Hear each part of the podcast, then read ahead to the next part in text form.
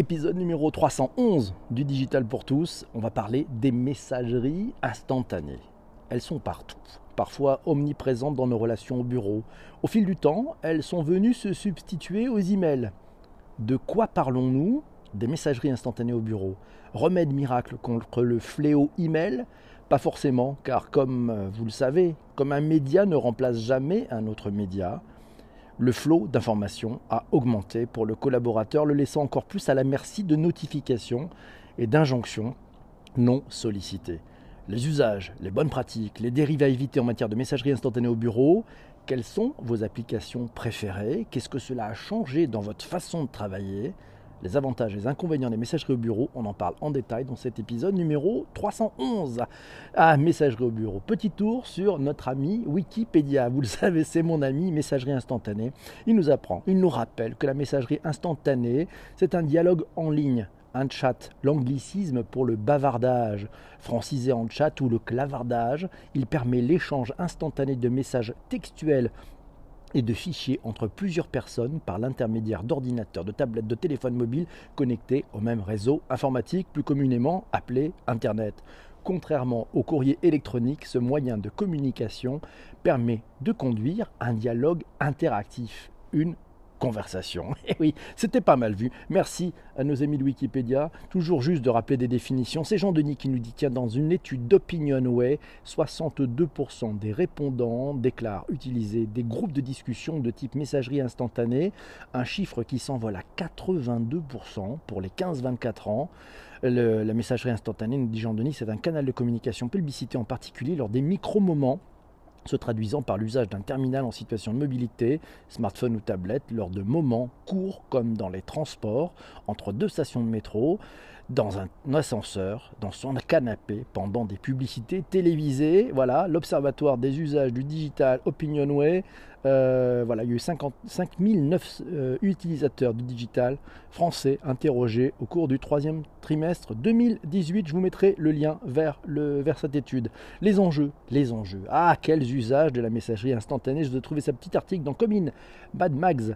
Euh, vous trouverez là aussi le lien direct pour cette, cet article sur le site le digital pour tous. L'efficacité, 22%, et le travail d'équipe, 14%, sont considérés comme les principales raisons d'utiliser une messagerie, une application de messagerie instantanée.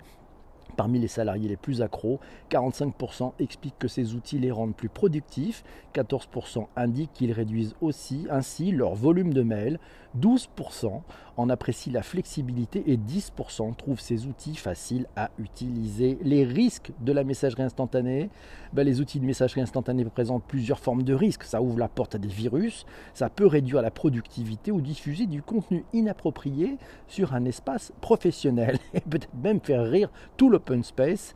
Euh, voilà, 24% des personnes interrogées ressentent une pression et se sentent obligées de répondre instantanément, même si cela vient les interrompre au milieu d'une tâche. Et c'est peut-être, et c'est peut-être ça le problème avec les messageries instantanées. Chaque communauté a sa messagerie qui lui est propre, nous signale Jean-François, et, c'est Sarah qui nous dit que ben, une messagerie, c'est aussi accessible à toute l'équipe WhatsApp ou Telegram pour la plupart du temps. Ça fait partie des applications qu'adore Jean-François et c'est Lily qui nous dit qu'elle utilise WhatsApp pour ordi, est en trajectoire montante au bureau. Et oui, pareil pour le perso ou pour le pro, nous dit JP. Effectivement, on utilise pas mal WhatsApp, Telegram et peut-être aussi d'autres petites choses. On en parlera tout à l'heure. Jean-Denis nous signale d'ailleurs que l'usage des messages instantanés et des SMS sont deux pratiques héritées de la sphère privée qui se sont diffusées dans la sphère professionnelle. Selon le baromètre du numérique, euh, échanger des messages via des applications, 53%, c'est la pratique qui progresse le plus en 2018, plus 10 points par rapport à 2017 et 41% des Français utilisent des messageries instantanées de texte tous les jours. La population générale, le taux d'utilisation des services de messagerie instantanée passe de 42% en 2017 à 52% en 2018. C'est une hausse de 10 points. Les cadres sont 60% à utiliser des messageries instantanées quotidiennement. Et si ces messageries instantanées sont présentes dans les applications professionnelles ou intégrées aux jeux et aux médias sociaux, les SMS resteraient la manière privilégiée de communication. Ainsi, 64% des personnes concernées les utilisent plus souvent que les messageries instantanées. S'ils nous donnent l'impression d'être hyper connectés, ces types de messages sont particulièrement perturbateurs, au même titre que les notifications en provenance des médias sociaux. Ça a retrouvé sur un article sur Forbes.fr. Je vous mettrai là aussi le lien. Ça s'appelle Affordance, attachement et dépendance au smartphone. C'était 2S qui nous le dit. Son utilisation, l'utilisation des messageries euh, instantanées, peut-être dans un cadre de communication interne, c'est plus rapide et à cet aspect communautaire, donc corporate. On peut aussi l'utiliser pour le contrôle à distance sans avoir à se déplacer. Sa rapidité, son côté live face à l'email reste son meilleur atout. Jean-Denis nous dit les DSI tentent d'homogénéiser des outils et des pratiques et voient des directions métiers quand ce ne sont pas les salariés eux-mêmes introduire des applications en marge des stratégies de la société. Ça s'appelle du shadow IT. Et oui, c'est une double peine pour les DSI. Selon Jean-Denis, ces applications échappent à l'indexation et à l'archivage unifié des échanges et portent souvent les failles de sécurité. Les paradoxes de la digital workplace. Un article là aussi à lire sur Forbes.fr. On y apprend qu'un canal se spécialise ou porte rapidement un caractère de type formel ou informel. Par exemple, le ton des échanges sur WhatsApp ou par SMS se distinguera de celui utilisé via un email, alors même que le correspondant resterait identique. Il n'y a pas un usage unique partagé dans l'entreprise, mais des usages différenciés au sein des communautés. Les cas d'usage, ah, les cas d'usage, eh ben ça bouge aussi. Il y a un an, c'est Mathieu qui nous le dit sur le blog de CoderMag il y avait un, top 10 des meilleurs outils de communication d'équipe. Alors, dans la liste, Slack, HipChat, Azandu, Flip, TypeTalk, Jostle, Microsoft Teams, RocketChat, River, Amazon Chime. Et oui, télétravail, les 10 meilleurs outils de communication d'équipe. Je vous mettrai là aussi le lien, c'est sur coder.com. Merci à Patrick pour, pour nous avoir signalé cet article. Et c'est Slack qui caracole en tête, nous signale Isabelle. Et oui, Slack, c'est Pascal qui nous le dit, pratique, intuitif, cependant les risques, sur sollicitation, vouloir répondre dans la seconde au détriment d'un travail, même urgent, mais aussi privilégier Slack à la parole, même lorsque l'on est dans le même bureau qu'un collaborateur, euh, ce qui revient, une bonne pratique, une bonne pratique car en open space, euh, à 12, si tout le monde se met à parler avec les autres en même temps, bonjour la concentration. Comme tous les outils à cadrer, apprendre à ignorer les notifications quand cela est opportun, quand écrire un message ou un email. Sauf que, et oui, il a raison Henri de nous dire ça, Sauf que eh ben, il n'y a pas de documentation, il n'y a pas de formation à ces sujets. C'est un peu comme l'email. On nous l'a donné sans nous expliquer quelques codes, de façon de l'utiliser, de façon d'utiliser cet outil. Il est arrivé, il est rentré dans les entreprises et puis ben, on en a vu certaines dérives aussi. Eh ben, les messageries instantanées, pour moi, c'est à peu près la même chose. Il manque peut-être un accompagnement au départ et puis des règles de bonne pratique peut-être entre utilisateurs. Voilà. C'est peut-être la bonne façon de le faire. C'est Mathieu qui nous parle de Discord, qui est aussi une solution innovante qui émerge. Elle est très complète, elle est lancée sur le marché pour les gamers dans un premier temps. Discord peut également être utilisé dans le monde de l'entreprise. C'est Discord App, très intéressant. J'ai franchement hésité pour le groupe du Digital pour tous à passer de, à utiliser Slack ou Discord. Et puis bon, il y avait plus de gens sur Slack, donc euh, je me suis dit qu'on n'allait pas faire un deuxième changement. Outil de messagerie instantanée, libre, réellement digne de confiance, de chiffrement et qui ne collecte pas nos données. C'est aussi pour les pros, nous signale Patrick, avec ben, beaucoup de, de, voilà, je vous mettrai les liens d'ailleurs vers son tweet où il nous donne beaucoup d'informations sur de nombreuses applications de messagerie. Et c'est Alex, tiens, Alex qui m'a envoyé un super message en privé hier.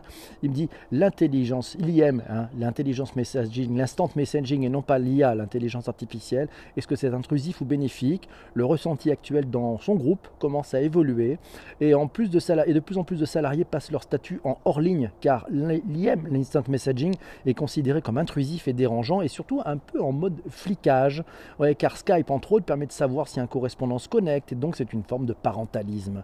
Bah, tu te connectes que maintenant ou alors ah, t'es hors connexion. Eh ben ouais. Et de rajouter que les admins informatiques appliquent la même stratégie au groupe, ce qui empêche à chacun de pouvoir paramétrer ses alertes donc le combat est mitigé pour les cadres autonomes et assimilés cadres versus les managers qui ne se sentent pas fliqués. Et oui, c'est parfois intrusif, c'est vrai, nous dit, nous dit Jean-François, et c'est Patrick qui nous dit qu'un bot peut répondre aussi à notre place. Et oui, après Discord, c'est un peu trop euh, Mageland, nous dit Chénard. Oui, hello, les DSI ne veulent pas maintenir plus de trucs et ils ont peur de niveau sécurité. Donc Azendo va, nous signale Laura, va probablement euh, fermer faute de clients qui restent sur Teams. Ah ben oui, c'est ben c'est ça. C'est la prime au plus grand. Winner takes all, malheureusement, et ça peut euh, malheureusement ben, tuer des startups qui avaient de très bonnes idées, mais qui n'arrivent pas à avoir la taille critique en termes d'utilisateurs pour pouvoir passer les fourches codines des DSI. On peut comprendre aussi les DSI face à cette avalanche de nouveaux outils, à ces nouvelles technologies, à ces risques, à ces nouvelles technologies, à ces risques de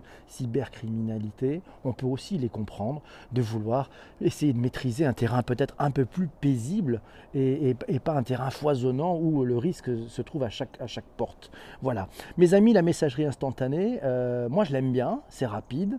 Euh, voilà, le sujet c'est de la communication, c'est de la conversation et il faut être certain que la personne en face soit de l'autre côté. Et oui, alors quand on utilise un Teams ou un Slack, ben, on est aussi sur de la communication qui est asynchrone. Euh, c'est-à-dire que même si c'est instantané, le message part instantanément. La réponse arrive peut-être un peu plus tard.